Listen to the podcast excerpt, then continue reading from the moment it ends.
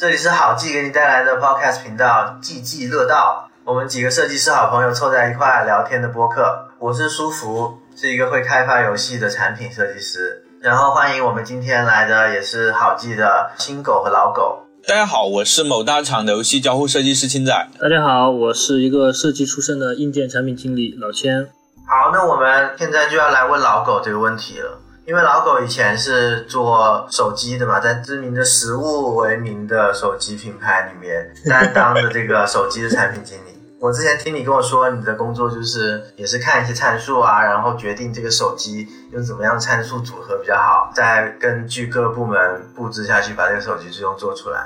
那你觉得现在我们听到的这一些传言来说？苹果的这个东西的体验到底会是怎么样？你可以结合你自己经验聊一下。我觉得首先传言很多时候它是源于供应链嘛，然后供应链其实在手机或者是在硬件领域里面基本上是透明的，所以说它的消息肯定是有一定的可信度的。只是说它这些消息是否会用于量产，那不一定能确认。因为很多时候，比如说我需要去做一些实验，去做一些打样，那我也会让供应商给我去做，对吧？但是这些信息有可能就会被掺杂。释放出去，大家会以为我做概念的，或者是我做试验、做打样的这些东西，大家会以为就变成量产了。所以说，就是现在发出来的信息，有可能是量产的，有可能不是量产的，甚至有可能是假的，它都有可能。然后其次，之前我们做产品的时候，就是也会希望去看苹果它做产品它会怎么做，因为我们都知道苹果它不会是说现在市面上流行什么我就做什么，对吧？比如说折叠屏，折叠屏其实苹果它很早肯定有去在找三星也好，在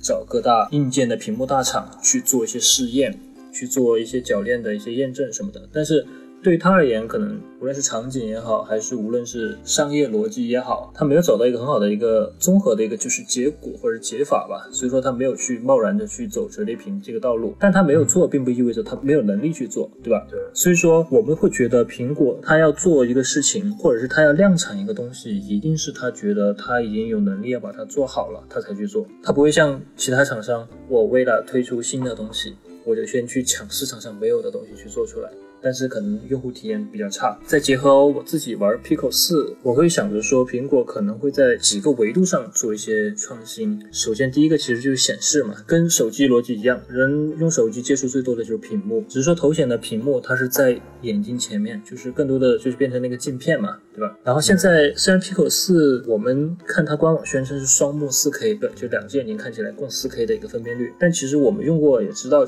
在使用的时候很多还是很模糊的，就尽管是 4K。但是还是很模糊，就因为就是眼睛离屏幕离那个镜片太近了，你太近了之后，你没有办法参考显示器或者参考手机的四 K、两 K 分辨率来去理解这个事情。苹果它这一次的它的屏幕会采用双目八 K，能想象说肯定会比现在更清晰很多，显示效果越清清晰，其实是 VR、AR 设备更接近商用民用的一个体现吧。它会用索尼的 Micro OLED 的屏幕去做，然后 Micro OLED 的屏幕它理论上会比 Micro LED 精细度会更高，然后功耗会更低，可视角也会有一定的升级嘛。然后其次就是电池，电池刚刚也讲过嘛，其实我觉得电池仅靠的其实就是一个佩戴体验的一个问题。然后还有一点，我觉得就是他会讲说，这次苹果在交互体验上不仅是注重穿戴者就佩戴者的体验。也会考虑佩戴者跟旁边的围观者的这么一个交互过程。苹果它会有一方面会考虑周围观察的人与佩戴者它之间会存在一个交互，比如说啊，在头显的外面还会设一个显示器。然后可以向周围的人显示我佩戴者的面部表情，以寻求减少使用该设备时的一个孤独感。就这一点，我觉得在我们平时自己用、自己去体验 VR 设备的时候，可能完全没有想到过这种交互逻辑。但是苹果它会把这种点提出来，我也觉得一方面也是因为可能它还会把这个头显作为 AR 嘛，在 AR 领域去运用。对，它是 AR 和 VR 的。好像说它能那些人可以在外面看到使用者的眼睛的。对对，然后我们用用 Pico 的时候，其实可以很快的去切换我们看的内容是 VR 里面的内容，还是说我周围的一个画面，对吧？我可以很快捷的去看到。但是看到的时候，因为我的头显上朝外的摄像机的分辨率还是蛮低的，所以说有的时候我们透过头显去看我们身边的环境的时候，很容易造成一些晕眩眩晕感嘛。是，所以说，我觉得这些地方可能现在觉得很小的一些点，我觉得恰恰有可能会变成苹果它的那个设备的一些比较大的体验上的卖点。嗯，然后还有最重要的一个点就是说，我们当前在讲的很多还是硬件的东西，对吧？包括我自己做的东西，我们我也是硬件产品经理嘛。但是苹果它给给出来的一个结果。一定是一个软硬结合的一个体验，我会很期待。就个人而言，我会很期待它最终呈现的这种体验，一定会在很多场景下超出我现在用 Pico 四的，哪怕是我觉得还 OK 的点，我能接受的点。但是可能苹果它会给我一个更好、更优质的一个解法，会值得让我很去很期待它。然后还有一点就是说，我也看到苹果的这个头显，它里面会有一个小型的电机，它会自动去调整镜片的瞳距。对，因为它摄像头往你眼睛看的，所以就看到眼在对哪。，它能看到眼球嘛？所以说对，它会把我们已知的很多的技术变成用户真正可能会经历的一些点去做，而不是说我就死堆硬件。它堆硬件的背后一定是有一个体验的这么一个一个支撑。对，苹果的核心逻辑只是体验，然后它就会把一些技术都整合起来，创造一个更好的体验。好，那我们现在畅想一下未来，抽离出这个苹果的这个眼镜，想问一下两位设计师，你们觉得 AR 和 VR 会在不远的未来成为你们生活的一部分吗？比如说一年、两年、三年？因为我觉得三年内可能没有办法成为我生活中的一部分，就它不可能会取代我的手机。在三年内，我觉得，